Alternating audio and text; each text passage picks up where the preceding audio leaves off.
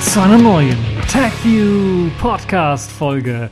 Und wie in jeder Folge habe ich natürlich auch wieder in dieser Folge hochinteressante, spannende Themen für euch vorbereitet. Diesmal haben wir im Programm KDE Plasma Swayland Unterstützung mithilfe von Weston, Apples iWatch, ne, Apples Watch und iPhone 6, IFA 2014, SD-Karte mit 512 GB Speicher, Chrome OS kann nun auch Android-Apps, Windows 9 Demo und die Kategorien der Woche. Diesmal Pfeife der Woche, Distro der Woche, ein wenig Netzpolitik und Sailfish der Woche. Fangen wir also direkt an mit ein paar lustigen und interessanten Themen aus dem Internet. Wer sich ins Internet begibt, kommt darin um. Das ja, ganz so schlimm ist es nicht. Man erfährt manchmal auch sehr, sehr nützliche Sachen. Zum Beispiel hatte ich keine Möglichkeit, nach Brno zu fahren in äh, Tschechien, wo sich die KDE-Anhänger getroffen haben, beziehungsweise die Entwickler getroffen haben, zusammen mit der Community und dort besprochen haben, wie die Zukunft von dem neuen KDE Plasma Workspaces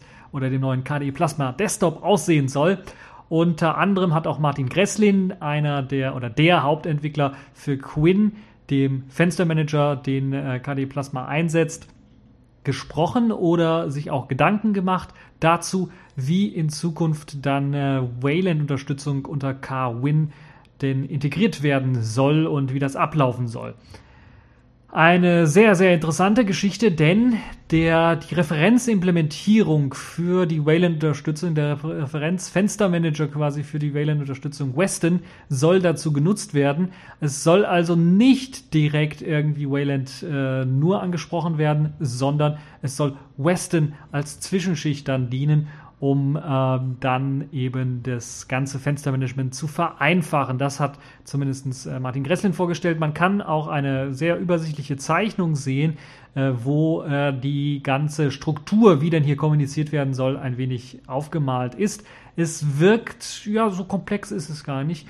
Wie ich finde, es ist äh, ein Schichtensystem. Ganz unten ist der Kernel, darüber haben wir dann Weston als, als eine Schicht, die eben dann für das Rendering zuständig ist. Das heißt, K-Win wird mit Weston reden, wenn es äh, rein um das Rendern von Grafiken geht. Wird natürlich auch Input-Geschichten, Ein- und Ausgabegeschichten von Weston übernehmen, aber es wird auch eine Möglichkeit geben, direkt äh, Wahrscheinlich wird es eine Möglichkeit geben, direkt auch auf den Kernel zuzugreifen, um Input-Geschichten äh, annehmen zu können. Ähm, und das Rendering allerdings läuft nur über Weston ab. Das heißt, Weston wird dann mit dem Kernel kommunizieren äh, und äh, wird dann nicht irgendwie, äh, man wird also nicht direkt ähm, das Rendering an den Kernel übergeben oder damit kommunizieren können. Äh, das ist geplant. Dann kommt die Schicht äh, K-Win im Grunde, die K, der K-Win Compositor für X11 und für Wayland. Der soll also dort laufen. Es gibt ja schon zwei Binärdateien, Kwin-X11 und Kwin-Wayland äh, zumindest in der Entwicklungsversion, wo man das dann austesten kann. Das soll dann da laufen. Das heißt, parallel zu Kwin haben wir dann auch noch, oder parallel zu Weston eher gesprochen, hat man noch ein X-Wayland äh, rumlaufen, wo dann auch X-Clients laufen können, also unsere herkömmlichen Programme, die wir aktuell auf einem Linux-Desktop laufen haben. Auf dem K-Win Desktop mit Wayland-Unterstützung äh, laufen dann weitere Wayland-Clients, darunter auch die Plasma Desktop Shell ähm, oder irgendeine andere Shell, also eine andere Plasma Shell, die dann darauf laufen kann. Ähm, ist das Interessante, und das habe ich gar nicht gewusst, dass im Grunde genommen mit dem derzeitigen Version von Plasma, also sogar der 4.11er Version und auch der 5.0er Version, die ganz frisch ist, das Rendern selbst derart bereits schon möglich ist. Das heißt, man hat die Möglichkeit, äh, dort äh, auf einem Wayland-Server aufzusetzen. Für Mitte Oktober ist aber dann die eigentliche Version, nämlich die Version 5.1, geplant von äh, Plasma, äh, die dann eben neben dem verfügbaren äh, KWin X11 dann auch KWin Wayland als Binärdatei bereitstellen wird, so dass ihr dann das erste Mal tatsächlich, wenn ihr Wayland ausprobieren wollt, das dann auch mit dem Fenstermanager Quinn ähm, machen könnt unter Plasma 5.1. Das könnte sehr, sehr interessant werden, wie ich finde.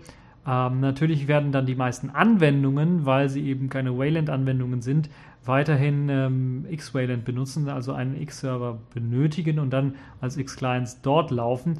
Ähm, der Aufbau oder wie das Ganze noch geklärt wird, wie das mit dem X-Server und dem Einbinden äh, möglich äh, sein soll, Ähm, man redet davon, dass man einen eingebetteten X-Server wie X4 zum Beispiel möglich machen soll, äh, dass äh, dieser dann die X11-Anwendungen darstellt und theoretisch könnte, äh, könnte man dazu allerdings auch X-Wayland eben verwenden. Das heißt, man ist dann noch, äh, noch nicht ganz fertig mit der Entscheidung, so wie ich finde, äh, so wie ich das hier verstanden habe. Darüber hinaus gibt es dann auch äh, noch eine Fullscreen-Shell, die genutzt werden kann, wo halt eben die Weston genutzt werden kann für Fullscreen-Sachen. Ähm, und wir kennen das ja schon äh, von, von aktuellen äh, Wayland-Clients, die im Vollbild laufen können. Äh, und das soll da dann auch unterstützt werden. Äh, Plasma-Sitzungen mit Wayland werden so aussehen, dass ähm, das erstmal nicht möglich ist. Das heißt, man muss dann nochmal schauen, wie das Ganze denn äh, aussehen wird. Ähm, weil halt eben die Shell zum Beispiel verschiedene Elemente platzieren muss, das Panel beispielsweise steuern muss. Und Wayland selbst kann diese Funktion nicht übernehmen, so dass eben äh, KDE eine, irgendwie eine eigene Protokoll versucht zu schreiben, eine Kommunikationsmöglichkeit äh, schaffen muss zwischen Plasma und KWin dann ähm, direkt kommunizieren zu können. Das dauert so ein bisschen, damit das halt eben funktioniert, damit halt eben Plasma komplett auch auf Wayland gerendert werden kann. Das heißt, ich habe mich vor war ich doch ein bisschen optimistisch, wo ich gedacht habe, man kann Plasma 5.1 schon laufen lassen auf Wayland. Man muss also dann, damit es ordentlich läuft, äh, doch noch ein wenig warten. Die Unterstützung, die volle Unterstützung ähm, von Wayland, die jetzt vergleichbar ist mit der aktuellen Unterstützung zu X11, ist allerdings äh, noch in weiter Ferne. Das heißt, da müssen noch mehrere Umbauten vonstatten gehen, beispielsweise die Bildschirmsperre, die ist aktuell nur für X11 so richtig optimiert und äh, da muss also noch ein bisschen was gearbeitet werden. Und ein paar Sachen, die halt bei X11 einfach schon irgendwie mitgeliefert werden, sind bei Wayland nicht dabei oder man muss das irgendwie anders lösen, damit das funktioniert. Ähm, Eingabesachen sind auch so eine Geschichte, die äh, natürlich dann auch noch äh, gelöst werden muss. Äh, so einen richtigen Zeitplan gab es dann noch nicht. Ähm, also ich würde mal fast behaupten, es wird mindestens noch ein Jahr dauern, bis man KDE äh, auf Wayland irgendwie vernünftig laufen äh, hat. Aber wichtiger ist ja erst einmal Plasma 5 und K-Win und so weiter und so fort erstmal zu optimieren, dass es, es auf den aktuellen Technologien erstmal vernünftig läuft. Und ich glaube, das ähm, macht auch Sinn und macht auch noch Sinn, noch keinen Zeitplan exklusiv für Wayland vorzustellen oder festzulegen für die, unter, für die vollständige Unterstützung von Wayland. Ist aber gut, dass man da ähm, doch noch weiter dran bleibt und weiterentwickelt. Das mit Wayland, das zieht sich so ein bisschen hin, wie man äh, gemerkt hat, aber KDE oder KDE Plasma ist ja hier nicht das einzige Projekt, das sich so ein bisschen äh, hinziehen lässt äh, mit der Wayland-Unterstützung. Da gibt es ja schon einige andere. Da ist ja, glaube ich, jetzt hier, äh, ich glaube, der am weitesten fortgeschrittenste äh, ja, Umbau oder Fertigstellung für den Wayland Support ist, glaube ich, jetzt Enlightenment momentan als, als etwas, was man so als Desktop weit, im weitestgehenden Sinne dann bezeichnen könnte. Äh, die sind ja mit, der, mit dem E19 gerade in einer RC-Version, wie ich das gesehen habe. Und äh, da soll ja jetzt auch bald die finale Version rauskommen. Und eines der Hauptfeatures ist halt eben ein komplett neu geschriebener Renderer und Compositor, der halt eben auch Wayland-Unterstützung bieten soll. Das aber auch nur experimentell, also nicht so, dass man das Tag für Tag irgendwie einsetzen könnte auf einem normalen Desktop. Äh, bei GNOME tut sich ja auch einiges und äh, da wartet oder da wird wahrscheinlich immer noch jetzt auch die nächste Version 3.14 nicht komplett Wayland unterstützen, sondern da müssen wir auch wieder so ungefähr ein Jahr warten, bis da das Ganze dann vernünftig läuft. Deshalb glaube ich eine gute Sache, jetzt schon mal äh, die Theorien zumindest ein wenig zu besprechen, wie das Ganze denn funktionieren könnte. Und äh, sehr spannend fand ich zumindest, dass man also nicht direkt irgendwie Wayland äh, benutzen möchte, sondern eben auf Weston aufbauen möchte und daraufhin äh, das, das ganze Rendering über Weston laufen lassen möchte. Ja, sehr spannende Geschichte. Wer dazu äh, Sachen noch genauer durchlesen möchte, der kann das machen. Artikel ist verlinkt und da könnt ihr euch dann das ganz, ganz genau nochmal anschauen. Ja, jetzt kommen wir zu einem Thema, wo ähm, wahrscheinlich einige sagen werden. Oh nein, nicht du schon wieder. Es geht nämlich um Apple. Ähm, ja, eigentlich geht es nicht nur um Apple, sondern auch um die IFA 2014. Eigentlich hätte ich schon letzte Woche davon berichten können, weil die ja schon vorletzte Woche angefangen hat. Wenn ich mich nicht recht irre. Auf jeden Fall äh, läuft es halt so ab, dass eigentlich fast immer Apple kurz vor oder kurz nach der IFA dann auch eine eigene Präsentation hat und meistens haben sie dann oder haben sie dann tatsächlich neue Handys vorgestellt. In dem Fall haben sie das auch gemacht. Ungefähr eine Woche nachdem die IFA eröffnet worden ist, kam dann Apple auch auf die Idee, äh, mal anzufangen und eine kleine Präsentation zu halten. Und da gibt es halt mehrere Dinge, die Apple vorgestellt hat, äh, die auch so ein bisschen dem Trend der IFA entsprechen, weil auf der IFA gab es äh, mehrfach sehr, sehr viel Hersteller, die ähm, ja Smart Gears, Smart Watches vorgestellt haben, also alles, äh, was irgendwie an smarte Wearables oder so erinnert und meistens mit dem Android äh, Betriebssystem für solche Wearables ausgestattet war. Und da wurden halt mehrere dieser Smartwatches vorgestellt in unterschiedlicher Größe, in unterschiedlicher Ausführung. Äh, fast alle mit Android laufen, interessant. Nur ich glaube, Samsung hatte da auch einige Uhren mit Tizen laufen, die äh, vielleicht interessant sind für den einen oder anderen. Ansonsten fast alles nur Android-Watches. Ähm, nun haben alle gehofft, okay, Apple kommt irgendwann daher und die ganzen, da war glaube ich außer dem Moto 360 sind da wenig Hersteller, die dann so eine klassische Uhr oder das klassische Uhrendesign umsetzen, sondern eher ja futuristische viereckige Uhren äh, äh, umsetzen wollen. Man kennt sie vielleicht von den alten Casio-Uhren, die ja dann noch einen Taschenrechner eingebaut hatten oder noch andere äh, Dinge. Äh, so dieses Design, dieses äh, ja geeky Design oder Hacker Design ähm, ist halt das, was die meisten Hersteller umgesetzt haben. Und da haben sich einige erhofft, ja, Apple, die sind doch da immer Vorreiter, was so Designfragen angeht. Äh, die werden jetzt einen Knüller raushauen. Und äh, die Erwartungen waren sehr hoch. Man hat es auch gesehen an der Apple-Aktie, die während der Präsentation auch gestiegen ist. Nur dann kam die Apple Watch. Ja, sie heißt Apple Watch, nicht iWatch. Das war schon der erste Knick in der, im Aktienkurs. Und dann, als sie das alles vorgestellt haben, dann fiel der Aktienkurs wieder zurück, äh, da wo er hergekommen ist im Grunde. Ähm, normalerweise interessiere ich mich nicht für Aktien, aber es ist halt äh, bezeichnend dafür, dass die Erwartungen nicht erfüllt worden sind. Denn Apple hat zwar eine sehr hübsche Uhr dann doch gezeigt, aber es ist auch viereckig. Sie ist also nicht irgendwie rund, wie man sich vermutet hätte. Äh, mutet nicht an eine Uhr an. Es gibt, äh, und das ist das Interessante, die Uhr gleich in zwei Ausführungen, in zwei verschiedenen Größen. Das macht Sinn, weil vor allen Dingen natürlich nicht jeder gleich dicke große Arme hat. Ähm, und das bei dem einen vielleicht dann ein bisschen zu blöd aussieht, wenn er da so einen viereckigen Klotz am, am Arm hat obwohl ich glaube, selbst die kleine Version dann immer noch ein bisschen was größer ist als eine normale Uhr. Eine Höhe hat das Gerät, das ist auch interessant, von 3,8 und äh, 4,2 Zentimeter, also 4,2 Zentimeter an, an der dicksten Stelle und das ist schon relativ dick. Aber wir müssen natürlich dann anhand der Größe auch sehen, dass die Uhr ja auch irgendwie irgendwo einen Akku unterbringen muss. Und das ist halt eben das, was am größten ähm, und das größte Problem ist von all diesen Smartwatch-Herstellern, dass die da halt eben irgendwie einen Akku unterbringen müssen, der irgendwie einen Tag oder so durchhält. Und das ist eines der größten Probleme. Das hat Apple auch nicht angepackt. Das heißt, dort ist halt eben auch ein Akku. Man, Apple, man kennt ja Apple, die haben da nicht direkt gesagt, was für ein Akku verbaut ist, aber sie haben indirekt dann doch gesagt, dass man die Uhr eigentlich jeden Abend aufladen muss, bevor man schlafen geht, quasi äh, an die Steckdose hängt und dass die dann am nächsten Tag wieder einsatzbereit ist. Also soll ungefähr ein Arbeitstag dann durchhalten. Ich schätze also mal so 10, 10 12 Stunden würde sie dann doch durch schon, äh, durchaus schon durchhalten. Ja, die Apple Watch gibt es in drei Ausführungen. Das ist auch interessant. Also neben der Größe, die sich unterscheidet, gibt es dann auch noch drei Ausführungen. Das ist jetzt schon für den Apple-Nutzer ein bisschen was konfus, weil normalerweise hat er ein Gerät und das war es dann auch. Oder noch vielleicht bei den iPhones kennt man es ja seit den letzten Jahren so noch ein zweites Gerät für das billigere Gerät etwas.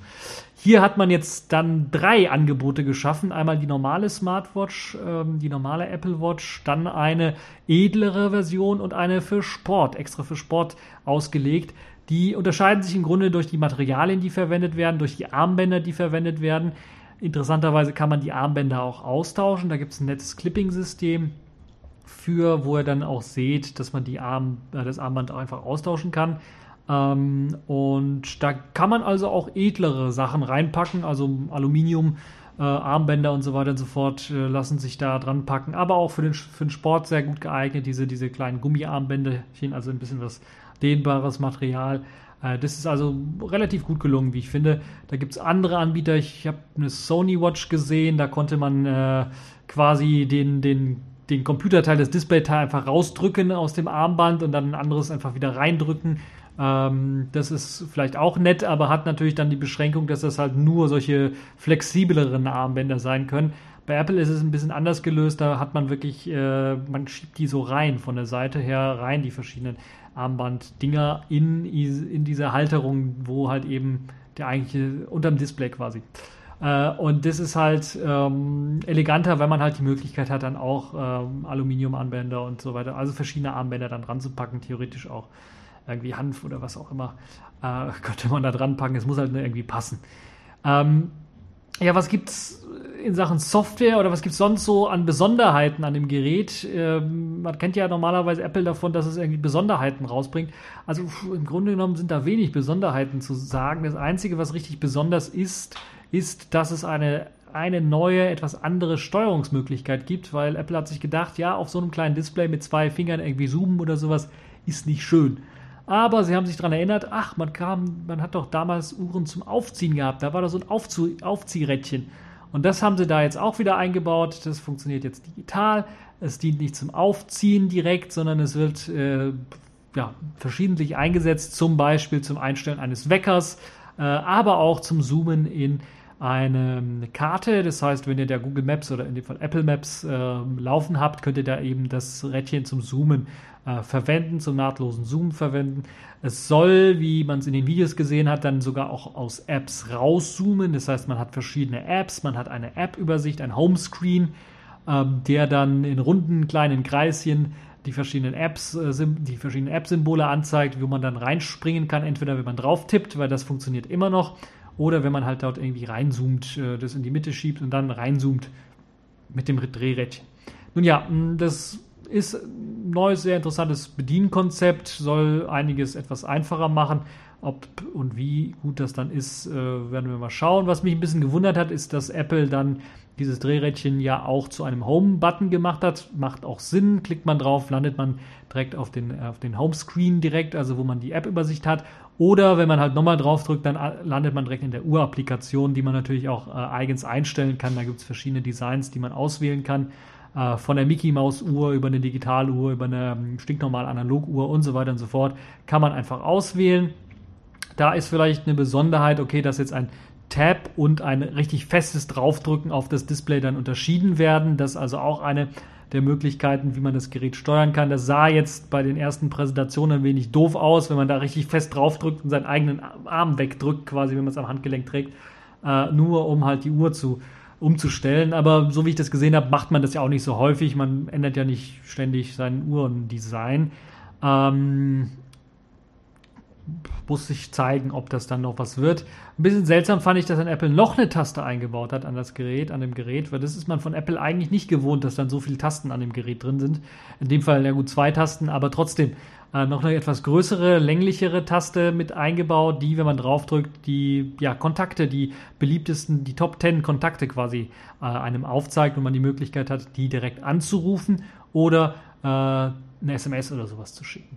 Da kommen wir schon zu einem kleineren oder vielleicht auch größeren Problem der Apple Watch. Achso, eine Sache möchte ich noch erwähnen, natürlich für, für damit auch Sport wunderbar funktioniert für all die Leute, die wissen wollen, wie gerade ihr Puls ist und so weiter. Da gibt es natürlich auch ein äh, Messgerät für Puls und es gibt sogar in dem Gehäuse ist sogar ein kleiner Vibrationsmotor eingebaut, sodass ihr die Möglichkeit habt, dann äh, euch Benachrichtigungen oder sowas dann mit einem Vibrieren anzeigen zu lassen, aber auch für das Navi sehr interessant, weil dann auch verschiedene Vibrations äh, ähm, Methoden oder Möglichkeiten dann einem sagen können, links oder rechts abbiegen. Also es gibt halt da auch eine äh, sehr gute Sache, wenn man gerade Auto fährt oder mit dem Fahrrad irgendwo unterwegs ist. Selbst wenn man zu Fuß unterwegs ist, muss man dann nicht unbedingt auf die Uhr schauen, damit sie einem äh, dann äh, die Informationen übermittelt. Das heißt, durch die Art des Vibrierens weiß man, okay, die Uhr meint links abbiegen, die nächste Kreuzung oder sowas. Da muss man also nicht draufschauen. Apropos draufschauen, da gibt es auch eine Automatik, die Uhr erkennt, wenn man sie hebt und wenn man draufschauen möchte und schaltet dann das Display an. Ansonsten bleibt das Display aus, um eben Akku zu sparen. Ja, das also zur Hardware, zur Software oder zur Hardware und Software. Ähm, was ähm, die Software angeht, da sollen jetzt tatsächlich Apps mit dabei sein. Das heißt, es sollen die Standard-Apps von Apple unterstützt werden, Benachrichtigungen äh, sollen auf dem Display angezeigt werden können, E-Mails oder iMessages und man soll auch eine Möglichkeit haben zu antworten. Es wird allerdings keine Tastatur eingeblendet, macht auf dem kleinen Display auch keinen Sinn, sondern es wird ähm, versucht anhand der Frage, die eventuell in einer Nachricht äh, gestellt wurde, automatisch dann die richtigen Antwortmöglichkeiten ähm, einem zu präsentieren, sodass man nur noch einen Button drücken muss, um eine bestimmte Antwort geben zu können. Das macht bei ja nicht komplexen Fragen durchaus Sinn. Also willst du jetzt ins Kino oder kommst du um 18 Uhr ins Kino oder sowas, dann sagst du ja oder nein oder sowas, dann macht das Sinn. Oder ähm, gefällt dir das so und so, ja oder nein, kann man wieder antworten. Oder äh, ich komme um so und so viel Uhr oder ich komme um so und so viel. Oder willst du um diese Uhrzeit kommen oder um diese Uhrzeit? Und dann kannst du dann auswählen. Später, ja, ich möchte um die oder um die kommen. Das ist vielleicht eine nette Geschichte, dass also bei weniger komplexen Fragen macht das durchaus Sinn und ähm, bei etwas komplexeren wird das, glaube ich, nicht mehr möglich sein. Es ist aber vielleicht auch gar nicht so gedacht. Ähm, das ist das eine. Das andere ist, es soll eine Art neue Kommunikationsmittel geben, äh, mithilfe von Smileys, die man äh, in 3D dann selber modellieren kann, bevor man sie abschickt und mit Hilfe von einem, ja, mit einer Möglichkeit, äh, Kurznachrichten zu versenden aller Snapchat, Snapchat, äh, wo allerdings dann man mit Gesten äh, verschiedene Kreise malen kann oder einfach nur auf die Uhr drauf tappt und äh, dann kriegt der Gegenüber das kurz äh, mitgeteilt, äh, äh, kann auch mit Vibrationsanlagen funktionieren, sodass man merkt, okay, da will jetzt einer mit mir reden und das soll halt eben die Kommunikation noch vereinfachen. Ich, ich habe mir schon gedacht, wie kriegt man eigentlich so eine SMS oder eine Twitter-Nachricht noch kompakter hin? Und das ist, glaube ich, das, was Apple hier versucht hat, das noch kompakter zu machen, indem man einfach drei Kreise zeichnet oder sowas. Die verschwinden dann auch noch ein paar Sekunden wieder. Ähm, und mit dieser Technologie lässt sich dann unter anderem sogar der Herzschlag kurzzeitig dann mal äh, oder ja, der Puls kurzzeitig dann mal auch übertragen auf das andere Handgelenk quasi, äh, wo dann der Gegenüber dann sieht, okay, was hat er jetzt für einen Puls? Ähm, für das nutz, nützlich ist, weiß ich nicht so ganz. Erinnert mich so ein bisschen an die äh, was wir aus Japan mal vorgestellt haben, diese japanischen Ohren oder sowas, die ja je nach Gefühlslage dann irgendwie anders äh, hochgestellt sind oder sowas. Also die haben ja auch auf Puls reagiert oder sowas. Also pff, ich weiß nicht, ob das so, so viel Sinn macht, aber werden wir mal sehen. Vielleicht werden wir das in, in einem Jahr, wenn die Uhr denn rauskommt, das ist vielleicht auch eine Besonderheit, die kommt erst 2015 raus, vielleicht alle machen wollen und äh, ja, müssen wir mal schauen, wie das dann wird, ähm, ansonsten äh, gibt es noch eine Induktionsladung an der Unterseite, wo halt eben dieser Halbkreis ist, wo dann die zwei verschiedenen äh, Kameras drin sind, also die, die, die Technik drin ist zur Erfassung des Pulses und so weiter und so fort. Dort wird dann eben induktiv aufgeladen. Ansonsten, was gibt es da noch zu sagen? Es gibt noch viele offene Fragen, was jetzt die Apps angeht, was jetzt die Auflösung angeht von dem äh, Gerät, ob jetzt Apps, äh, die müssen natürlich, ich bin mir 100% sicher, die müssen neu irgendwie portiert werden, neu geschrieben werden für die Uhr selber. Und eine Sache, die sehr wichtig ist und die, wo ich erstmal ganz heftig im Kopf schütteln muss, weil das macht für mich überhaupt keinen Sinn, ist, ähm, die Uhr funktioniert nur, wenn ihr ein iPhone habt. Ja, ihr habt richtig gehört, ihr müsst das Teil mit einem iPhone koppeln. Ansonsten könnt ihr es als Briefbeschwerer benutzen oder so. Ähm, ansonsten ist es halt nicht zu gebrauchen. Das ist so ein bisschen sehr seltsam ist. Eine Uhr, die ohne Telefon nicht funktioniert. Nun ja, die ganzen Funktionen, die in der Uhr drin sind, brauchen teilweise das Smartphone. Also Nachrichten oder sowas schicken und verschicken, das geht halt nur mit dem Smartphone, weil halt eben nur äh, das Smartphone halt die SIM-Karte hat, weil da kann man keine SIM-Karte reinstecken in die Apple Watch. Äh, und ja, ob kann man eigentlich noch nicht mal eine Uhrzeit anzeigen mit, so wie ich verstanden habe, ohne iPhone. Und man braucht da mindestens ein iPhone 5, so wie ich es verstanden habe. Äh, und ja, das ist schon also schade. Das Ganze soll 350 Euro kosten, ne, 350 US-Dollar kosten. Ähm, wir kennen ja Apple, wird wahrscheinlich so 350 Euro auch wahrscheinlich kosten. Könnte was billiger sein, aber trotzdem dafür, dass man die Uhr dann nicht nutzen kann ohne das iPhone, ist das schon eine, also ein gewaltiges äh, Ding. Also man merkt auch am Feedback von anderen, dass das wohl nicht so der große Brüller ist, den man sich erwartet hat. Und ich bin immer noch äh, der Meinung, selbst wenn das nächstes Jahr rauskommt, äh, Smartwatches oder sowas, wer braucht sowas? Das braucht man einfach nicht. Das ist einfach nicht zu gebrauchen. Nun ja, kommen wir zu Sachen, die etwas mehr zu gebrauchen sind. Neben äh, Smartwatches wurde bei Apple oder auf der IFA auch noch, äh, wurden natürlich auch Smartphones vorgestellt, auf der IFA vor allen Dingen äh, die aktuellsten, neuesten Versionen vom Samsung. Samsung hat da ihr Note 4 vorgestellt und ein Note 4 Edge vorgestellt mit so einer, äh, ja, eigentlich sieht es aus wie ein Prototyp mit zwei Displays und an der Seite hat es halt so, eine, so einen Knick und da hat man dann halt äh, auch noch ein weiteres Display an der Ecke äh, angebracht, so dass man da noch äh, Navigationselemente äh, oder Bedienelemente draufpacken kann. Sehr interessant, sehr, ja, eigentlich gleiche Hardware wie bei Note 4, halt eben nur dieser Knick an der Seite so ein bisschen und dieses, äh, dieses zweite Display dran. Eigentlich gar nicht schlecht, zumindest zeigt Samsung, dass sie experimentieren können und sich auch das leisten können, so ein Gerät mal rauszubringen und zu präsentieren, als äh, Gerät, das dann halt auch vielleicht in den Massenmarkt reinkommt. Ähm, dann natürlich ähm, Sony, die ihre neueste Version vorgestellt haben vom äh, Z, also das war das Z3 und das Z3 Kompakt, was sie vorgestellt haben. Natürlich mit aktuellster, neuester Software, äh, besserem Akku und ähm, einer schnelleren Hardware ein wenig. Äh, und ja, äh, alle haben auf Apple gewartet. Apple hat dann auch tatsächlich das, was wir alle erwartet haben, die großen iPhones vorgestellt. Das iPhone 6 ist 4,7 Zoll groß. Das ist die kleine, kleinere Variante, denn es gibt noch ein iPhone 6 Plus und das Plus sagt auch schon, um was für eine Größe es sich handelt, nämlich 5,5 Zoll. Also genau das, was Leaks eigentlich schon äh, Monate vorher äh, berichtet haben.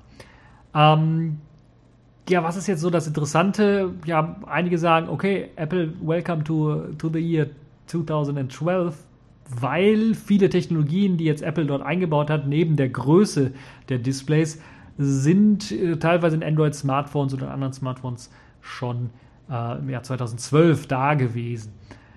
Zur Displayauflösung kann man erstmal mal sagen, die liegt bei, bei dem normalen iPhone 6 bei 1334 x 750 Pixeln. Eine ganz kruxe Auflösung, aber das hat damit zu tun, dass die alte oder die andere Auflösung vom iPhone 5S, iPhone 5, iPhone 4 äh, auch irgendwie Krux ist und wenn man da einfach hochrechnet, blöd drauf hochrechnet, kommt man eben zu so einer Auflösung. Ähm, die Auflösung bei iPhone 6 Plus liegt allerdings bei Full HD, 1920 x 1080 Pixeln und die ist nicht mehr so krux. Das heißt, wenn man da eigentlich aufrechnet auf die 5,5 Zoll und einfach hochskaliert, kommt man auf eine viel größere Pixelzahl. das heißt, wenn Apple da die alten Anwendungen einfach hochskalieren möchte, müssen sie sie, nachdem sie hochskaliert worden sind, auf eine unglaubliche Größe von 2500 irgendwas äh, Pixeln runterrechnen auf 1920 äh, mal 1080 Pixel. Äh, naja, kriegen sie auf jeden Fall hin. Es sah zumindest in der Präsentation jetzt nicht so aus, als ob das nicht funktionieren würde. Ähm, die also die, die, die Apple äh, iPhones sollen jetzt bereits im September rauskommen. Ich glaube, 12. war Vorbestellung, 19. soll es die Auslieferung geben. Ähm, das heißt, äh, ja, in der Woche, in einer guten Woche am Freitag, wenn ich mich nicht irre, ja, genau, am Freitag sollen sie dann ausgeliefert werden. Dann werden wir sicherlich auch erste Tests sehen von den Geräten selbst. Beide kommen mit Touch ID daher und sie kommen mit NFC daher, denn Apple hat ja auch ein Apple Pay-System vorgestellt, das eben auf diesen beiden Grundlagen basiert, auf der Touch ID, die eben zur Verifizierung eines Kaufes dann dienen oder zum Abschließen eines Kaufes dienen und NFC natürlich, um so einen Kauf überhaupt tätigen zu können. Wir wissen allerdings noch nicht, wie das aussieht, ob es ein Standard-NFC ist, was da zur Kommunikation verwendet wird, oder auf Apple da was eigenes gebaut hat. Wenn sie was eigenes gebaut haben, dann sehe ich da wenig Chancen für Apple Pay auch in den USA. Ähm, weil hier in Deutschland sehe ich äh, 0,0% Chancen, dass da überhaupt was raus wird, weil wir hier in Deutschland eben äh, erst einmal wenig Kreditkarten nutzen und äh, ich habe noch niemanden, noch niemanden mit einer Kreditkarte im Supermarkt gesehen, der was bezahlt hat oder bei McDonalds. In den USA scheint das Normalität zu sein. Zumindest soll das dafür eben primär gemacht sein und wird auch da erst einmal nur angeboten. Ähm, NFC kann das Gerät jetzt. Jetzt ist allerdings äh, aufforschend gesagt. Das heißt nicht, dass ihr, wenn ihr ein altes Android-Phone habt, äh, dann das einfach bumpen könnt äh, auf dem neuen äh, iPhone und dann per NFC zum Beispiel die Kontakte oder sowas austauschen könnt. Das äh, vermute ich mal, wird nicht so einfach funktionieren weil ich könnte mir durchaus vorstellen, dass Apple gesagt hat, oh, NFC brauchen wir nur für Apple Pay, alles andere implementieren wir gar nicht erst.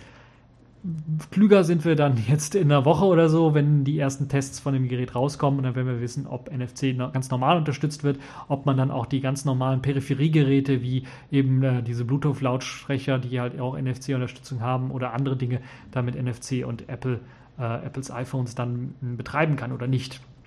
Neu ist ein äh, neuer Prozessor in den zwei Geräten und zwar kommt beides mal der A8-Prozessor daher, der 13% kleiner geworden ist allerdings etwa 25% schneller sein soll als eben äh, der A7, der im iPhone 5S drin steckte. Das ist also eine sehr, sehr interessante Geschichte, wie ich finde. Man hat natürlich die Akkulaufzeit verlängern können, ist, glaube ich, kein großes Wunder. Wenn die Geräte größer werden, kann man da auch einen größeren Akku reinpacken. Selbst wenn das Gerät natürlich dadurch, dass es größer wurde, wurde gibt es auch die Möglichkeit, es etwas schmaler zu machen auch noch. Ähm, äh, A8, wie gesagt, 13% kleiner, das heißt 20 Nanometer Technologie, 20 Nanometer Verfahren, ein äh, 64-Bit-Prozessor der zweiten Generation von Apple, ähm, der mehr Speed und Leistung rausholen soll. Und da muss man sagen, ist Apple momentan Vorreiter, was mich ein bisschen stutzig macht, warum es äh, im Android-Lager und allgemein irgendwo anders dann so wenig 64-Bit-Prozessoren gibt, außer im Intel-Lager, die aber auf dem Smartphone-Markt wenig zu sagen haben. Es gibt einen neuen Co-Prozessor, der verbessert worden ist, der jetzt M8 heißt, der für, für Motion Detection zuständig sein soll. Also der soll dann auch im Zusammenhang mit der Apple Watch äh, zum Beispiel Schritte oder sowas zählen können, wie ich das verstanden habe. Also gerade für Sportgeschichten oder so äh, soll das äh, eben sehr nützlich sein. Ja, NFC habe ich ja bereits erwähnt. LTE soll jetzt ähm, noch schneller sein mit 150 Mbit pro Sekunde. Äh, beim Vorgänger waren es nur 100 Mbit pro Sekunde, also 50 Mbit schneller. 20 LTE-Frequenzbänder werden unterstützt. Äh, es soll jetzt auch die Möglichkeit geben, Voice over IP kennen wir ja, Voice über äh, IP über LTE soll funktionieren, nennt sich VoLTE, äh, also VO-LTE. Äh, das soll funktionieren. Nette Geschichte, habe ich auch von anderen schon gehört. Ich glaube, das ist aber auch nur so softwaremäßig implementiert. Also da braucht man nicht irgendwie hardwaremäßig was zu machen. Ähm, es gibt AC-Unterstützung, WLAN äh, 802.11 AC Standard wird unterstützt vom iPhone 6 und dem Plus. Wobei, was noch interessant ist, man soll Gespräche, Telefongespräche nicht nur über LTE oder 3G oder sowas führen können, sondern auch über WLAN können jetzt Gespräche geführt werden. Wie das funktioniert, würde mich sehr, sehr stark interessieren, wie das funktionieren soll. Hat man da einen extra Voice-Server, Voice-over-IP-Server, Zipgate-Server irgendwie so installiert, dass das funktioniert? Würde mich sehr stark interessieren. Sehr schön ist, äh, und ich weiß gar nicht, wie das bei anderen Herstellern ist mit der Kamera, aber Apple verbessert immer stetig weg die Kamera, nicht in Sachen Megapixel, weil da werden immer nur noch, äh, werden immer noch 8 Megapixel ausgeliefert, aber auch nicht in Sachen äh, Anfangsblende oder sowas, die immer noch 2,2 beträgt. Aber äh, die Autofokus-Sensoren wurden aufgepoppt oder aufgebessert. Sie entsprechen jetzt denen, äh, die wir von Systemkameras kennen, um sehr, sehr schnell Autofokus zu generieren. Und das ist, glaube ich, eine tolle, tolle Sache. Man hat es in den ersten Videos gesehen und wenn gerade auch bei Videos diese Autofokus-Technologie eingesetzt wird, ist der Fokus sehr, sehr schnell da. Also es schaltet sehr, sehr schnell scharf. Und gerade im Video, in der Videoaufnahme, wenn das genauso funktioniert, wie es gezeigt wurde, ist das, glaube ich, schon äh, eine ganze Ecke besser als das, was andere Hersteller so bieten. Also da hat Apple Hut ab doch äh, einiges verbessert, auch wenn es nur 8 Megapixel geblieben sind. Macht, glaube ich, äh, immer noch gute Bilder, das Gerät. Sehr schön ist, aber wahrscheinlich eher eine ja, geschuldet dem neuen Prozessor vielleicht, der ein bisschen mehr Power bietet, ist die Möglichkeit auch Slow-Motion-Aufnahmen jetzt mit äh, 120 und 240 Bildern pro Sekunde zu machen. Also das ist schon eine Hausnummer. 100, 120, glaube ich, können schon andere Smartphones, aber 240 habe ich bisher noch nicht gesehen. Das könnte also sehr, sehr interessant sein. Außerdem gibt es bei der Plus-Version, weil sie halt so groß ist, auch die Möglichkeit, äh, Bildstabilisierung optisch zu gestalten, also nicht digital, man, wo man versucht, mit Hilfe von Software das Bild zu stabilisieren, sondern in dem Fall auch optisch wird das Ganze stabilisiert. Das heißt, die Linse bewegt sich tatsächlich in dem Gehäuse ein wenig, um halt äh, abzufedern, dass man halt ein bisschen was rumwackelt. Ja, ähm, die FaceTime, die Frontkamera soll jetzt deutlich nicht stärker geworden sein und verfügt jetzt auch über eine bessere Gesichtserkennung und unterstützt sogar für Selfies, äh, für Leute, die Selfies, sehr viele Selfies schießen wollen, Serienbildaufnahmen. Das heißt, ihr könnt da mehrere Bilder hintereinander schießen. 20 Bilder pro Sekunde. Ähm, ja, ansonsten, was gibt es noch so großartig zu sagen zu dem Gerät? Äh, ja, Welcome to, to the Year 2012. Das heißt, größer, äh, schnellere Prozessor drin. Das, was so die Besonderheiten sind, die man 2012 vielleicht nicht hatte, ist äh, die Kamera, die dieser, diesen äh, ultraschnellen Autofokus-Modus hat und den auch im Videomodus verwenden kann. Ich glaube, das ist eine, eine gute Geschichte, eine gute Sache. Ansonsten NFC ist nichts sonderlich Neues. Es äh, wird sich noch zeigen, ob das ein Standard-NFC ist, den man überall irgendwie benutzen kann, oder ob das so Apple-spezifischer NFC ist, der dann auch softwareseitig gar nicht richtig unterstützt wird.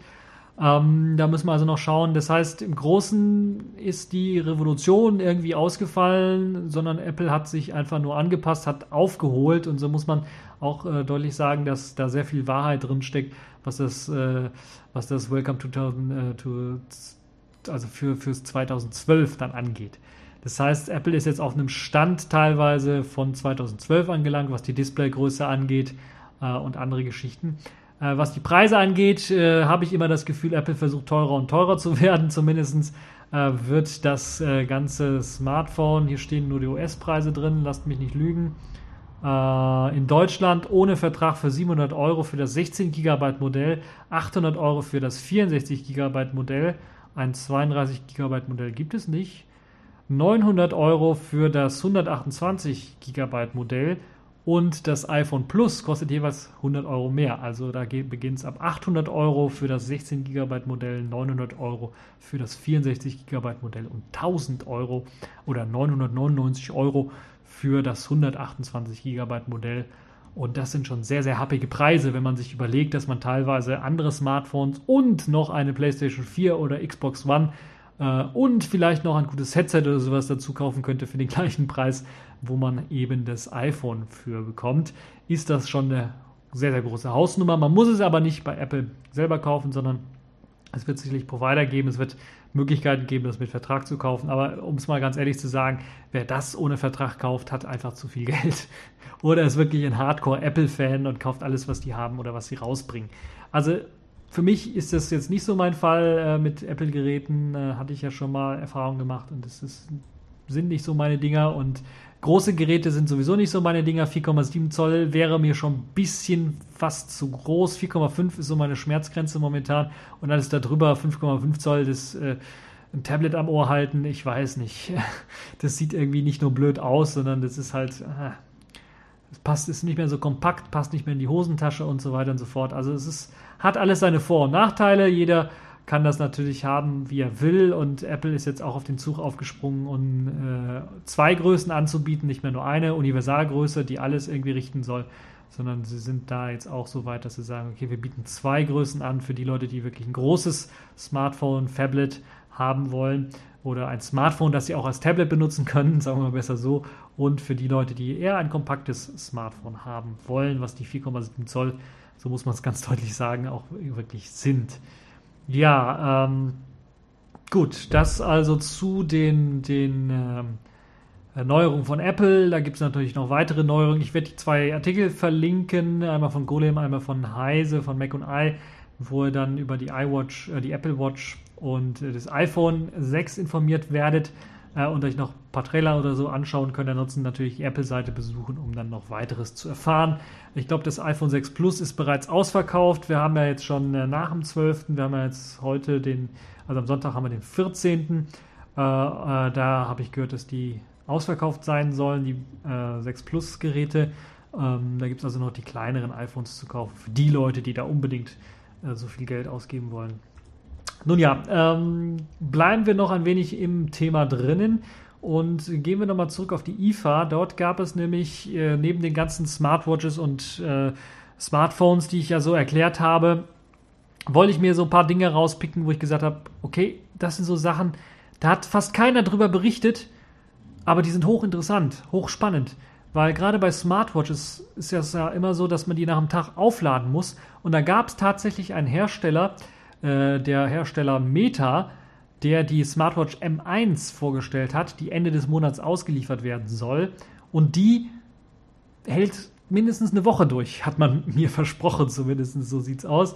Äh, und es gibt einen Artikel bei Golem, da könnt ihr euch das Ganze auch anschauen, wie das Ganze denn tatsächlich auch funktioniert. Denn man hat auf ein buntes Display verzichtet, man hat auf einen Touchscreen verzichtet und hat einfach sechs Buttons rund um die Uhr angeordnet. Die Uhr sieht immer noch quadratisch aus, also nicht sehr schick, würde ich mal sagen, aber ja, das ist, äh, kann man durchaus schon tragen. Ist nicht so klobig, nicht so groß, wie man das von anderen Uhren her kennt.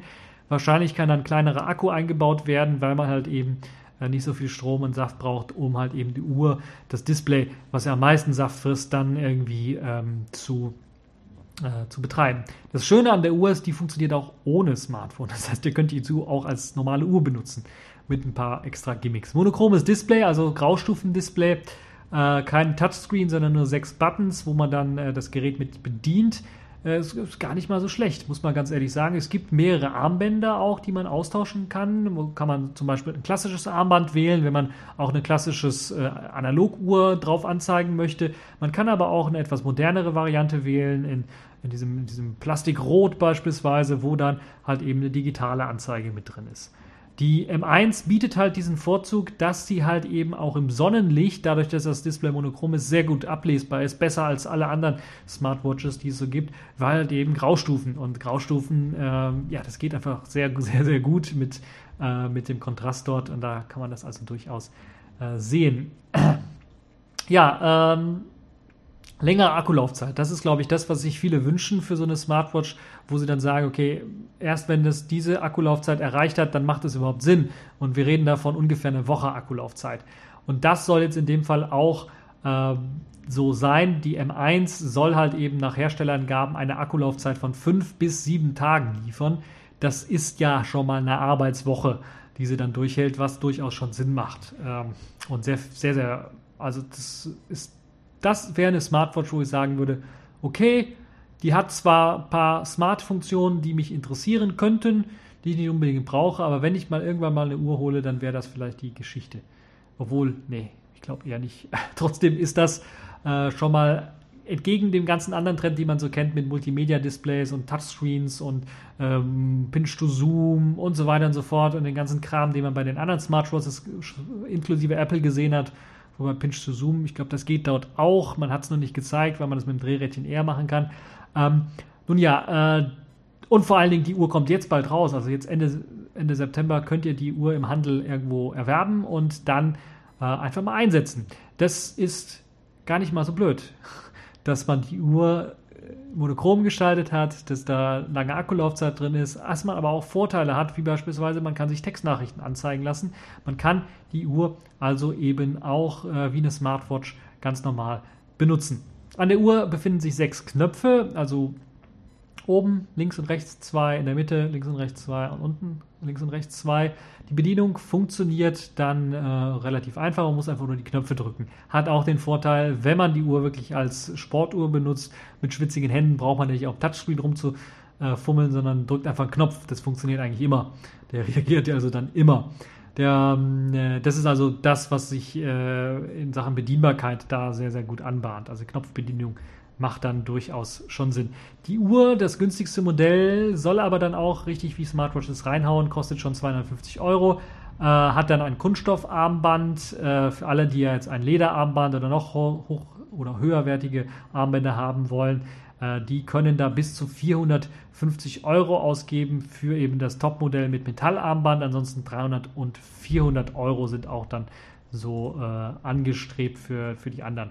Sehr dünn ist die Uhr im Vergleich zu anderen Smartwatches. 23,4 mm hat die Display. Diagonale mit 128 x 128 Pixel.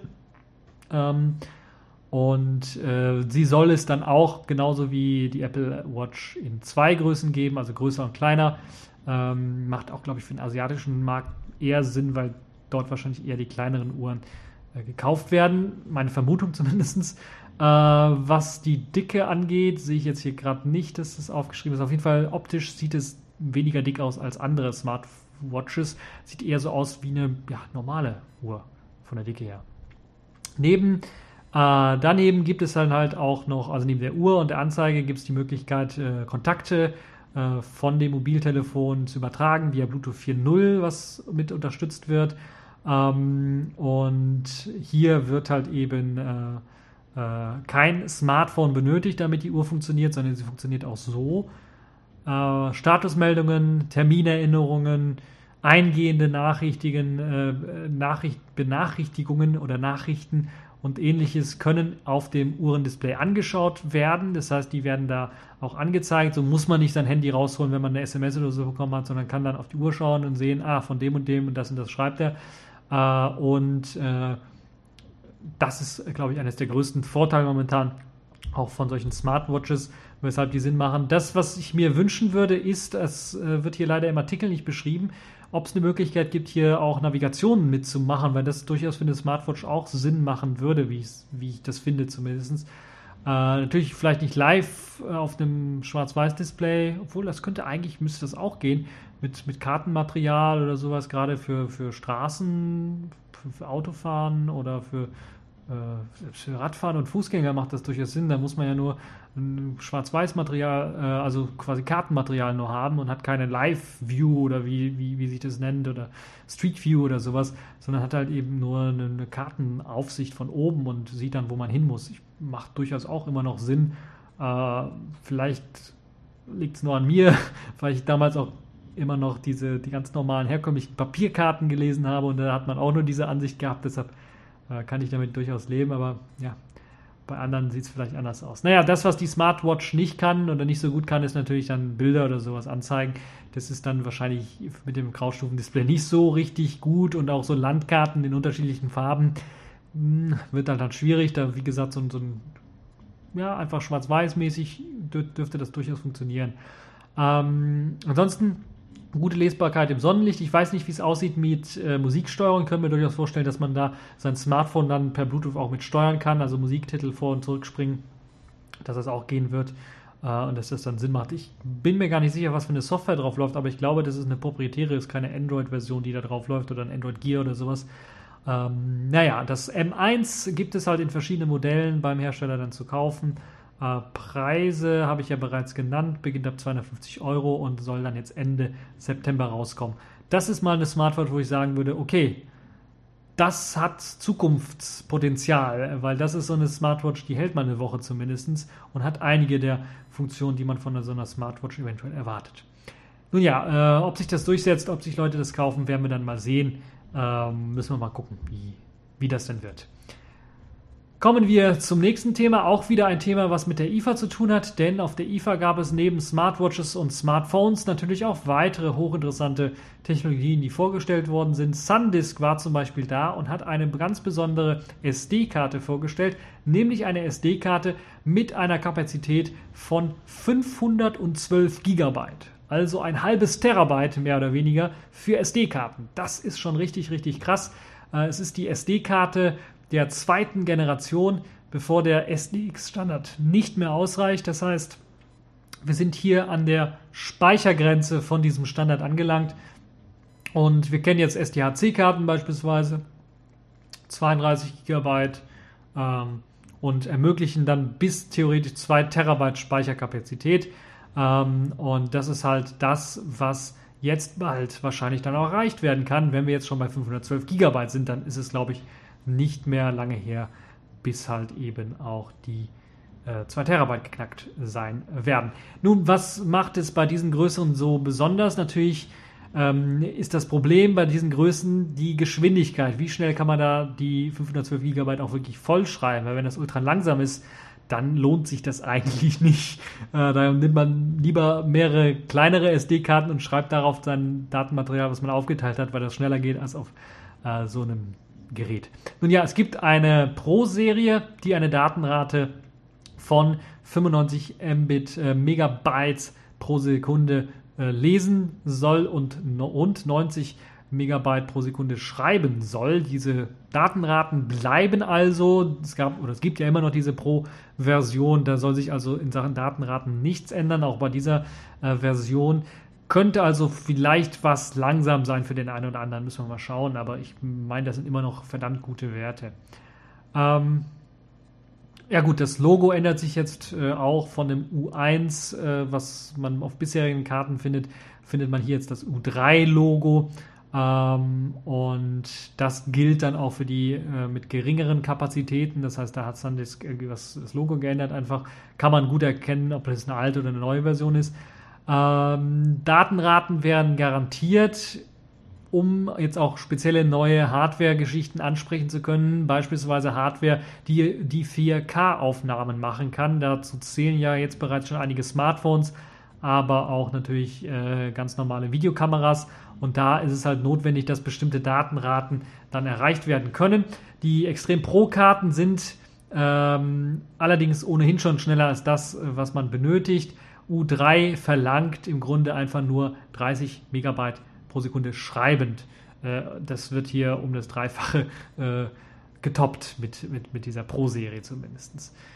Deutlich langsamere äh, Extreme-Karten von SanDisk, kennt man ja eventuell auch, sollen allerdings auch das U3-Logo tragen. Die sollen dann aber zumindest 45 ähm, von 45 Megabyte pro Sekunde lesend auf 60 Megabyte pro Sekunde lesend an steigen, die Geschwindigkeit bei diesen U3 Extreme-Karten.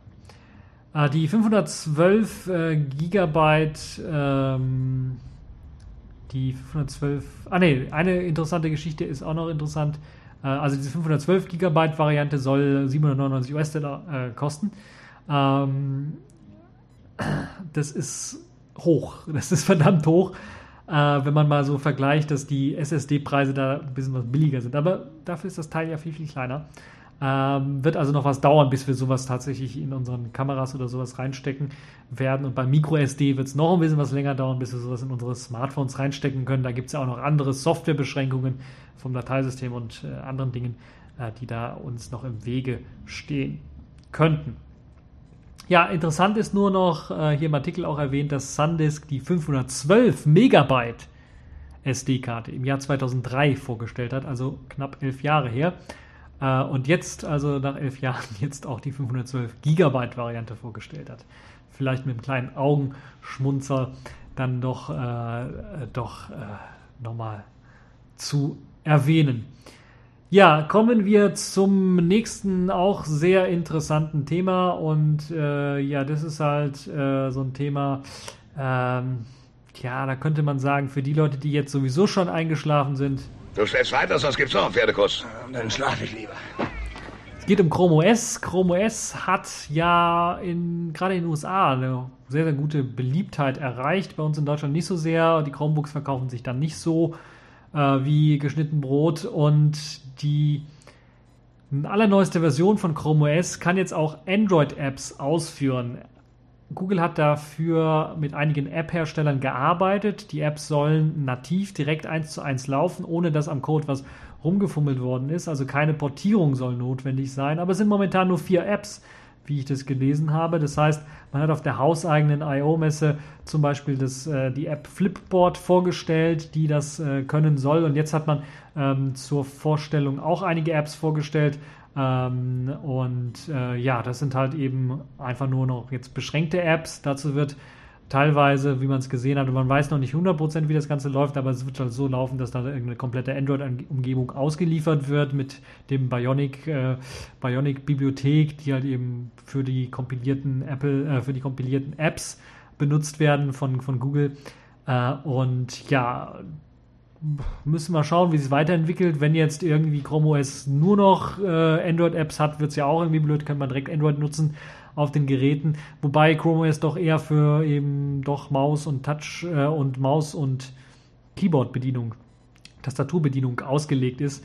Ähm, und ja, müssen wir mal schauen, wie es weiterentwickelt. Auf jeden Fall kann man schon, wenn man Chrome OS verwendet in der allerneuesten Version, jetzt auch im Web Store von äh, Google diese Android-Apps dort auswählen und einfach anklicken und installieren und dann kann man sie dann auch ausführen. Ja, äh, native Client sollen das sein, das heißt, ähm, es soll halt eben irgendwie nativ laufen, nicht in einer virtuellen Maschine oder emuliert oder simuliert oder sowas, äh, sondern halt, so wie ich das vermute, in so einer Art Docker-Umgebung wird es wahrscheinlich laufen, dass da so ein Android parallel irgendwie läuft und äh, ja, das ist äh, gar nicht mal so blöd, gar nicht mal so, so äh, ja, ungeschickt Müssen wir mal schauen, wie sich das weiterentwickelt. Ich kann mir das schwer vorstellen, erst einmal, weil viele Android-Applikationen oder fast alle Android-Applikationen eigentlich auf Touchscreens ausgelegt sind. Einige Chromebooks haben auch Touch, deshalb könnte man das irgendwie dann doch mit verbinden. Aber im Großen und Ganzen werden solche Chromebooks natürlich mit Tastatur und Maus bedient und da machen halt solche Touchscreen-Apps nicht immer Sinn. Deshalb hat man wahrscheinlich jetzt auch mal erstmal zu Demo-Zwecken nur ein paar Apps dann wirklich für das ARC, das App-Runtime für Chrome, dann äh, portiert, beziehungsweise man sagt ja, man redet nicht von portiert, sondern irgendwie lauffähig gemacht oder sowas. Ich habe keine Ahnung, äh, warum es halt nicht andere Apps sind. Vielleicht gibt es halt irgendwo im Internet noch Anleitungen, wie man auch andere Apps zum Laufen bringt, aber ich fürchte, dass da irgendwie was speziell noch angepasst werden muss, damit das einfach läuft. Man kann also nicht APKs einfach installieren. Das äh, wird dann nicht funktionieren. Ja, trotzdem eine spannende Geschichte. Ihr könnt mir natürlich auch schreiben, was ihr dazu meint, einfach in den Kommentarbereich. Äh, und jetzt könnt ihr langsam wieder aufwachen, zumindest die Leute, die Windows eher äh, kennen. Äh, Sag mal, kennen wir uns nicht von früher? Bestimmt nicht. Ich bin nämlich nie Affenwärter im Zoo gewesen. Ja, das kann jeder halten oder äh, davon halten, was er will. Windows 9 gibt es jetzt in einem ersten Video, wurde dort äh, zumindest ja, von WinFuture ist das Video, stammt das Video. Dort äh, könnt ihr, das ist auch auf The Verge verlinkt, das ist der Link, den ich hier reingepackt habe, weil da gibt es auch noch einen kleinen Text mit ein paar Bilderchen für die Leute, die dieses Video sich nicht anschauen wollen. Da gibt es nämlich jetzt ein neues Startmenü. Das Startmenü ist zurück. Und ja, da hat man irgendwie das alte klassische Startmenü, was man von Windows 7 her kennt, mit der Metro UI irgendwie verschmolzen. Das heißt, man hat links das alte Startmenü, was man so kennt, äh, von Windows 7 her und rechts hat man die, die, so, eine, so eine Fläche für eben äh, Metro-Kacheln geschaffen. Man hat also die Möglichkeit, Apps, die man da in, von links äh, irgendwie drin hat, links in dem ganz normalen klassischen Startmenü, kann man einfach anpinnen, rechts einfach zum Beispiel die Wetter-App anpinnen und die funktioniert dann wie eben auf der auf der Modern UI von Windows äh, gewohnt. Einfach auch, wenn man die Kachel größer zieht oder größer macht, dann wird einem dann da auch eine kleine Vorschau direkt angezeigt, die äh, Live-Tile, glaube ich, so heißt das Ganze, bei Windows. Und ja, in dem kleinen Videochen könnt ihr euch das Ganze mal anschauen. Da kann, wird ein bisschen rumgespielt mit diesen Live-Tiles. Äh, die kann man kleiner und größer machen, wie halt eben auf der klassischen, äh, ich sag schon klassischen, auf der klassischen Modern UI. Äh, ansonsten gibt es halt eben die Möglichkeit, damit rumzuspielen, kleiner, größer machen, könnt ihr die Kacheln verschieben, natürlich anders anordnen und solche Geschichten. Es gibt sogar äh, im Video nicht zu sehen, aber in einem Screenshot zu sehen, die Möglichkeit, einfach gar nichts äh, reinzuschieben. Dann hat man das klassische äh, Windows 7 Feeling, Look und Feel. Äh, muss da also dann nicht viel irgendwie machen, hat also keine moderne UI. Das ist also, soll also auch äh, möglich sein, dass das ohne Live-Tiles genutzt werden kann. Ansonsten äh, erinnert mich das auch so ein bisschen von der Größe her auch ein bisschen an das, was wir in Neptun mitliefern, äh, den, ähm, den wie heißt er, Lancelot-Starter.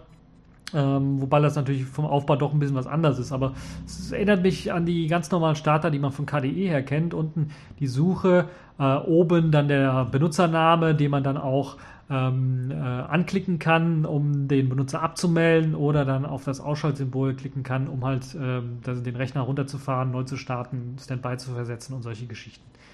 Das also die allerersten neuesten Bilder von dem Windows 9 Prototyp, der jetzt ja fast schon aussieht wieder wie Windows 7. Ne, schön in dem Video ist auch zu sehen, dass jetzt auch die Modern UI Programme in ein eigenes Fensterchen auf dem klassischen Desktop ausgelagert werden können und dort auch benutzt werden können. Ich könnte mir durchaus vorstellen, dass dann jetzt auch Drag and Drop oder sowas funktioniert. Eine Sache, die eigentlich schon hätte bei Windows 8.0 direkt funktionieren müssen, so dass sich das Ganze nicht wie zwei Betriebssysteme anfühlt, wird jetzt in Windows 9 dann eingebaut sodass Windows 9 also sich quasi bewahrheitet, dass jede zwei Releases von Microsoft Windows ein gutes Release äh, wird äh, oder jede, jedes zweite Release einfach nur Müll ist. Das könnte man auch so rum bezeichnen. Äh, also Windows 9 sieht schon mal relativ schick aus und könnte, glaube ich, dann dadurch, dass man den klassischen Desktop jetzt direkt wieder hat äh, und den auch mit dem Startmenü direkt wieder hat, ohne dass man die neuen modernen äh, Sachen, die ja durchaus sinnvoll sein können, wie eben diese Live-Tiles, äh, wegwerfen muss, sondern man hat es kombiniert endlich, man hat es integriert, äh, so wie es hätte von Anfang an sein sollen. Ja, das also zu Windows 9. Äh, und ja, machen wir weiter mit den Kategorien der Woche. Accepted. Connecting.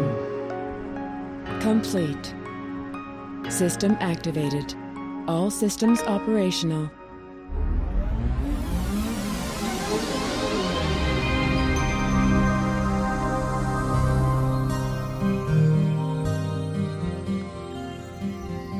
Ja, wir kommen zur Kategorie der Woche und sind wieder bei der Pfeife der Woche angelangt. Und wie könnte es anderes sein?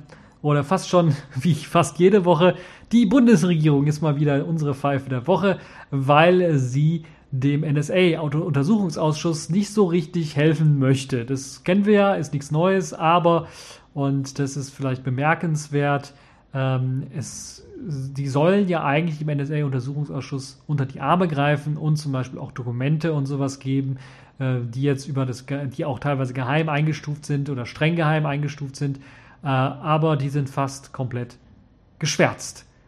Und eigentlich ist das Zitieren aus geschwärztem Material nicht erlaubt, aber äh, Hans Christian Ströbele von den Grünen, den kennen den, der eine oder andere vielleicht vom Fernsehen, der ältere Grüne, der älteste Grüne, würde ich fast schon sagen, äh, der hat das jetzt gemacht und ich mache das jetzt auch. Äh, ich mache mich damit nicht strafbar, glaube ich.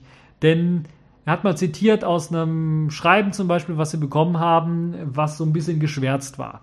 Und hat dann zitiert, was er lesen konnte. Das war halt eben, sehr geehrte Damen und Herren, in der obigen Angelegenheit teilen wir Ihnen Folgendes mit. Danach folgen vier vollständig geschwärzte Seiten und das letzte, was dann lesbar ist, ist noch mit freundlichen Grüßen.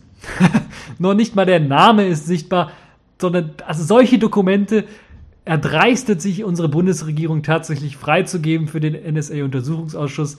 Ähm, das Dokument, wenn man es bekommt, ist das so eine Verschwendung von Papier, dass man das direkt eigentlich, damit es nicht direkt in den Mülleimer wirf, äh, werfen muss, man es als Klopapier verwenden kann äh, oder verwenden muss teilweise, weil das ist ja, das, ist, das, gibt, das geht doch gar nicht. Anscheinend hat unsere äh, ja, unsere Regierung so geschissen, also so die Hose vollgeschissen, vor Angst, äh, dass da was rauskommen könnte, dass unsere Geheimdienste hier in Deutschland was falsch machen könnten. Wie das ja auch vor ein paar, paar, paar, Wochen rausgekommen ist, dass der BND ja unabsichtlich da ein paar Regierungsleute der USA abgehört haben oder andere Regierungen. Ähm, dass das, äh, hier Türkei zum Beispiel, dass das dann doch durchaus schon irgendwie, äh, also das ist. Äh, Mach dir nicht in die Hose, du hast nur eine. Das muss man, glaube ich, der Bundesregierung auch deutlich sagen. Und äh, das äh, scheint hier nicht der Fall zu sein. Also sie behindern richtig, eigentlich eindeutig, dass irgendwie was im NSA-Untersuchungsausschuss vorankommt. Und das ist jetzt so offensichtlich geworden, auch durch die geschwärzten Dokumente, wo teilweise ja auch Namen von Mitarbeitern, von Firmen geschwärzt sind, von denen, wenn man da mal ein bisschen googelt, direkt weiß, okay, die haben was, die haben Dokumente oder die haben Dateien, die haben sich geäußert erstmal dazu oder haben Dateien oder Dokumente weitergegeben an Geheimdienstbehörden. Solche Geschichten, die dann rauskommen, wo man dann einfach nur mit dem Kopf schütteln kann, unter abenteuerlichsten Bedingungen werden halt solche Stellen dann auch geschwärzt, so dass im Grunde genommen die ganzen Dokumente, die man bekommt, eine Frechheit sind, weil man damit gar nichts anfangen kann. Und ich finde das so lustig für die Leute, die sich das gar nicht vorstellen können, wie so vier Seiten geschwärzt aussehen. Da gibt es zumindest auf dem Heise-Artikel ein sehr, sehr schönes Bild mit einer Seite geschwärzt. Ähm, ja. Schaut es euch einfach nur an und stellt euch vor, dass der Rest der Seiten auch so aussieht. Dann wisst ihr, was, äh, dass die unter NSA-Untersuchungsausschuss nicht klüger sind als wir hier ohne NSU. Äh, NSA, NSA-Untersuchungsausschuss, habe ich NSU gesagt. Versprecher, sorry. NSA-Untersuchungsausschuss. Nun ja, also unsere Bundesregierung wieder mal die Pfeife. Der Woche bleiben wir bei dem NSA-Untersuchungsausschuss. Da gibt es nämlich wieder was Neues, denn der NSA-Untersuchungsausschuss hat jetzt die Ausschuss hat jetzt die Nase gestrichen voll. Kommt also ein bisschen was zum Netzpolitik. Denn die Snowden-Befragung wurde jetzt von der Großen Koalition, also Union und SPD, jetzt äh, beschlossen, mehrheitlich beschlossen, weil sie haben die Mehrheit auch in dem Untersuchungsausschuss, dass sie den Snowden in Moskau verhören wollen. Die Opposition hat gesagt, nee, mit uns nicht, wir gehen zum Verfassungsgericht und wollen eine Klage machen. Das heißt, die Opposition will die Snowden-Befragung in Berlin einklagen. Man möchte also jetzt, äh, oder man hat jetzt am Donnerstag in Berlin, äh, ja, am Donnerstag in Berlin wurde beschlossen, dass Snowden in Moskau angehört werden soll und die Opposition hat am gleichen Tag äh, gesagt, sie wollen unbedingt den Snowden in Berlin verhören und dafür wollen wir oder wollen sie dann Anfang Oktober eine Klage vor dem Bundesverfassungsgericht einreichen.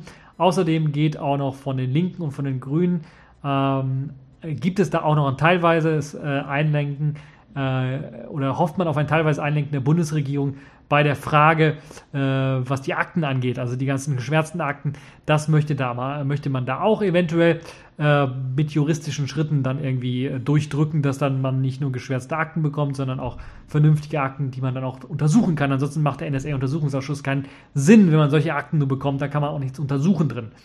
Ja, ähm, das ist richtig, richtig krass. Ähm, mich ich bin ein bisschen enttäuscht von der SPD, von der CDU habe ich, nichts habe ich nichts anderes erwartet, aber die SPD scheint irgendwie im Klammergriff der CDU zu sein. Oder wirklich, äh, sie haben auch nur inkompetente Idioten da sitzen, die dann meinen, okay, wir verhören den in Moskau, wo Snowden eindeutig gesagt hat, er will in Moskau, er wird in Moskau nichts sagen zu dem Thema. Äh, habe ich eher das Gefühl, dass er wahrscheinlich eher die Schweiz auswandert, äh, weil dort ist der Generalstaatsanwalt der Schweiz äh, bereits äh, mit der Prüfung beauftragt oder er hat schon eine Prüfung angestrebt, wie das aussieht, wenn die USA einen Auslieferungsantrag für Snowden, Edward Snowden, dann äh, irgendwie ähm, ja, stellen, wenn man ihn verhört in der Schweiz. Weil das haben sie vor, die Schweizer, ganz klar. Da sind sie ein bisschen weiter als wir hier in Deutschland, wo wir eine Regierung haben, die, oh Gott, oh Gott, also da kann man eigentlich nur im Kopf gegen den Tisch hämmern, so blöd und so, so dumm sind äh, und einfach nicht das macht, was wir vom, was wir als Volk eigentlich von denen erwarten. Nun ja, äh, was soll man dazu noch großartig sagen? Äh, lest euch den Artikel durch, wenn ihr euch das anschauen wollt, äh, noch genauer wissen wollt, wie das mit den Aktenfreigabe angeht, ähm, zum Beispiel mit der Schwärzung, äh, wie es dann da aussieht und so weiter und so fort. Oder die Lage um Snowden. Äh, da werde ich natürlich weiterhin von berichten, wenn er in die Schweiz kommt, was ich sehr stark vermute, weil ich glaube, er hat dann auch er würde dann sagen, okay, ich gehe in die Schweiz und würde dann meine Aussage machen, wird da vielleicht Asyl oder irgendwas bekommen und die Schweiz wird sagen, okay, du wirst nicht ausgeliefert, dann hat er, glaube ich, ein gutes losgezogen, weil hier in der EU, äh, ja, da sitzen halt nur Leute mit den Hosen voll. Gut, kommen wir zum nächsten Thema. Wollen wir uns erfreulicheren Themen zuwenden. Kommen wir zur Distro der Woche. Das ist diesmal Q4OS ist eine Version 0518 erschienen. Das soll die erste stabile Version sein, die man für den ganz normalen Betrieb verwenden äh, können soll. Basiert, äh, basiert auf einem Debian-System und kommt interessanterweise mit einem alten KDE-Desktop, nämlich dem Trinity-Desktop, also dem alten KDE 3.5er Desktop, daher und ist eine sehr, sehr schlanke Distribution, wie es aussieht soll jetzt eben für den äh, ganz normalen Alltag gebräuchlich sein. Ihr könnt euch da informieren, äh, indem ihr auf die Homepage klickt. Da gibt es nicht allzu viele Informationen in dem Artikel, den ich verlinkt habe, aber wenn ihr da auf die Homepage klickt, seht ihr zumindest ein paar Screenshots. Es sieht halt eben nach äh, KDE 3 aus, hat aber ein paar moderne Elemente, wie beispielsweise den neuen, das neue Kicker-Menü, das neue Kick-Off-Menü oder zumindest erinnert das an das Kickoff-Menü äh, in KDE 3-Form halt. Ansonsten die altbekannten Tools, die man kennt, Conqueror als Dateimanager und Webbrowser und äh, als Dateimanager Crusader beispielsweise für einen zwei, zwei Panel-Dateimanager äh, und die ganzen anderen Konfigurationsmöglichkeiten. Das Ganze richtet sich eher an professionellere Betriebe oder professionelle äh, kleine Firmen, die das Ganze halt auch etwas länger verwenden wollen. Das heißt, man kann auch Support, kommerziellen Support äh, bei Q4OS bestellen, wenn man denn möchte. Es gibt nichts zu den Preisen hier direkt, aber man kann sich an den Support wenden und kann man dann auch, man kann dann auch äh, kommerziellen Support dafür äh, verlangen. Es gibt neben dieser KDE-Oberfläche auch eine Oberfläche, die eher an Windows erinnert. Da ist also fast eins zu eins an Windows 2000 ähm, äh, nachempfunden. Das Ganze auch vom, äh, vom Startmenü äh, bis hin halt eben zur, zur weiteren Optik. So ein wenig ist das so ein wenig äh, nachempfunden dem Windows 2000 oder NT-Look.